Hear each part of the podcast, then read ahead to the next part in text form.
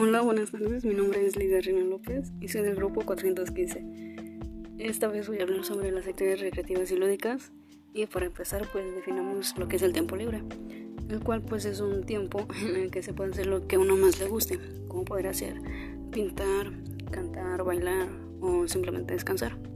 Y el juego vendría siendo una actividad en la que el principal propósito es divertirse y despejar la mente un poco. Las actividades lúdicas y recreativas traen consigo un impacto importante en las actividades motoras actuales, ya que ayudan a tener una buena salud física y mental, además de que en el rally cultural podremos alimentarnos de información bastante interesante, así como los juegos tradicionales que nos permiten preservar parte de nuestra cultura.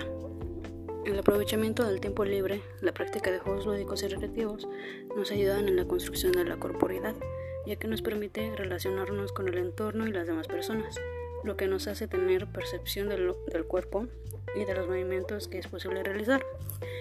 Y gracias a la realización de estas actividades, mejora la estructura y funcionamiento del corazón y vasos sanguíneos, reduciendo la presión arterial y frecuencia cardíaca, así como los niveles del colesterol y el peso graso.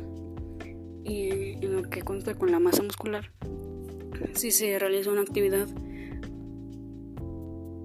por un tiempo continuo, podremos desarrollar mucha más masa muscular y poder ser más, obtener fuerza y poder hacer muchas más cosas.